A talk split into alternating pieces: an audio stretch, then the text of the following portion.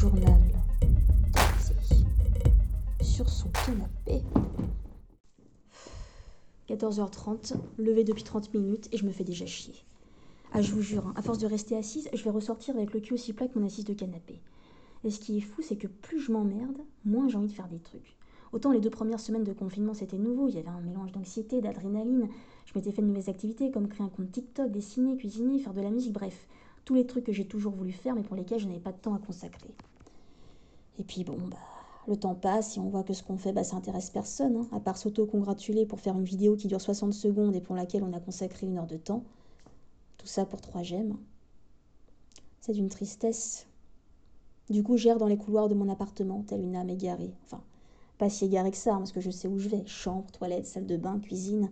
J'ai l'impression d'être en maison de retraite, sauf que personne me rend visite. D'ailleurs, ça me fait penser que je vais sûrement terminer comme ça. Hein. Une vieille mégère avachie sur son lit à regarder le nouveau Jean-Luc Reichmann à télé, ou toutes les merdes qui se racontent sur les réseaux sociaux. Enfin, si je deviens pas aveugle, hein. parce qu'à force d'être sur les écrans, je suis en train de me tuer les yeux et pas que. Je me tue aussi le moral à regarder les stories des gens.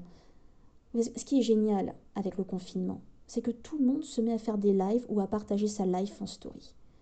En fait, j'ai rien contre, mais ça me rappelle juste à quel point bah, ma vie c'est de la merde.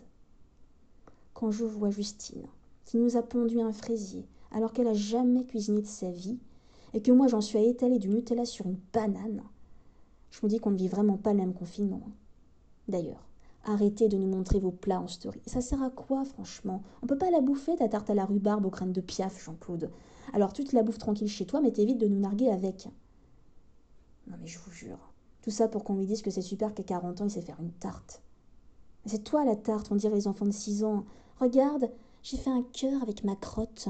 Oh, c'est bien Tommy. Regardez, Tommy a fait un cœur avec sa crotte. Bravo mon chéri, un vrai petit. Mais le pire, le pire, ce sont ces gens. Ces gens qui se filment en train de faire du sport. Alors c'est le summum, the cherry on the cake, the ice on the top, le pompon sur la Garonne. Eux, je les déteste. Alors oui, c'est bien de faire du sport, mais ça fait culpabiliser les gens comme moi qui préfèrent poser leur cul sur la chaise toute la journée à rien foutre. J'avoue, j'ai essayé de faire du sport, mais bon, j'ai une intolérance à la douleur. Et puis en vrai, j'ai zéro motivation. Mais quand je dis zéro motivation, c'est zéro. Nada, que dalle, pot de balle. Même aller faire des courses pour acheter trois compotes me saoule. J'ai quand même mis cinq heures à me motiver pour aller au franc prix. J'en suis même à remettre en cause mon envie de compote, c'est dire. Oui, mais est-ce que j'en ai vraiment besoin? Est-ce vraiment une course de première nécessité? Ça peut attendre demain. Oui, mais demain, c'est dimanche, ce sera fermé façon, plus t'attends, plus ton rêve de compote pour ce soir s'envole. Ouais, bon, allez, enfile un jean et vas-y. finalement, j'y suis allée avec un jogging, le seul et unique que je porte depuis nuit et jour depuis deux semaines. Et là, au moment de sortir, je me rends compte que j'ai oublié de faire ce putain de papier de dérogation. Prise dans mon élan de folie, de motivation, d'enthousiasme, bim Erreur de débutante. J'oublie ce fameux, ce fameux bout de papier. Ce papier qui t'autorise à mettre un pied dehors. Ce papier qui t'exempte d'une amende de 300 boules à ce moment-là, j'avais déjà fait 200 mètres dans l'illégalité la plus totale.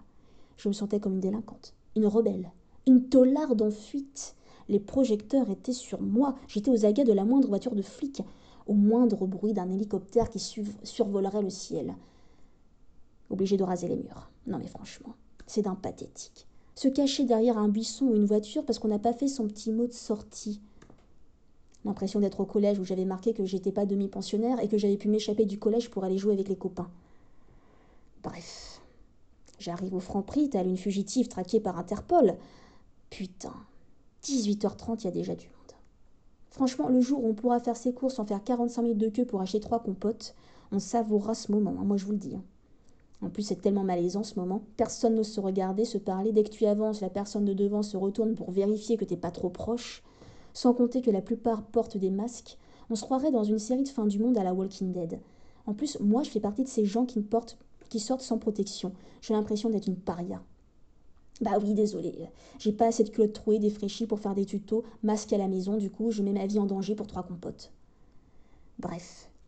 Après une interminable attente en plein cagnard, c'est mon tour de rentrer pour faire mes petites emplettes. Et franchement, autant vous dire que c'est un putain de business. Hein. Non mais franchement, parce qu'une fois rentré, tu te dis, bon ok, je suis venu pour des compotes, mais j'ai quand même fait 45 minutes de queue. Je vais pas faire ça tous les jours non plus. Faut rentabiliser. Du coup, je peux vous dire que j'ai fait tous les rayons. J'ai même pris des trucs dont j'avais pas besoin. Résultat, 40 balles de course. Franchement, je m'étais dit qu'avec ce confinement, j'allais économiser, mais en vrai, tout est passé dans la bouffe. J'ai jamais autant dépensé dans la nourriture, et le pire, c'est que je fais même, je fais même pas des plats de ouf. Je fais pas des plats à la brivante de camp. Non, je fais des, plats étudiants.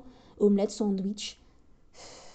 C'est à n'y rien y comprendre. Et de toute façon, j'ai arrêté de réfléchir depuis que le monde est confiné à cause d'un pangolin. Après avoir payé, je rentre chez moi et c'est là que les choses commencent. Je me lave les mains, je nettoie mes produits, j'enlève les cartons, j'ai l'impression d'être la scientifique de NCIS. Et là, une fois que tout est rangé, je me rends compte que j'ai oublié les compotes. Putain, c'est vraiment une journée de merde.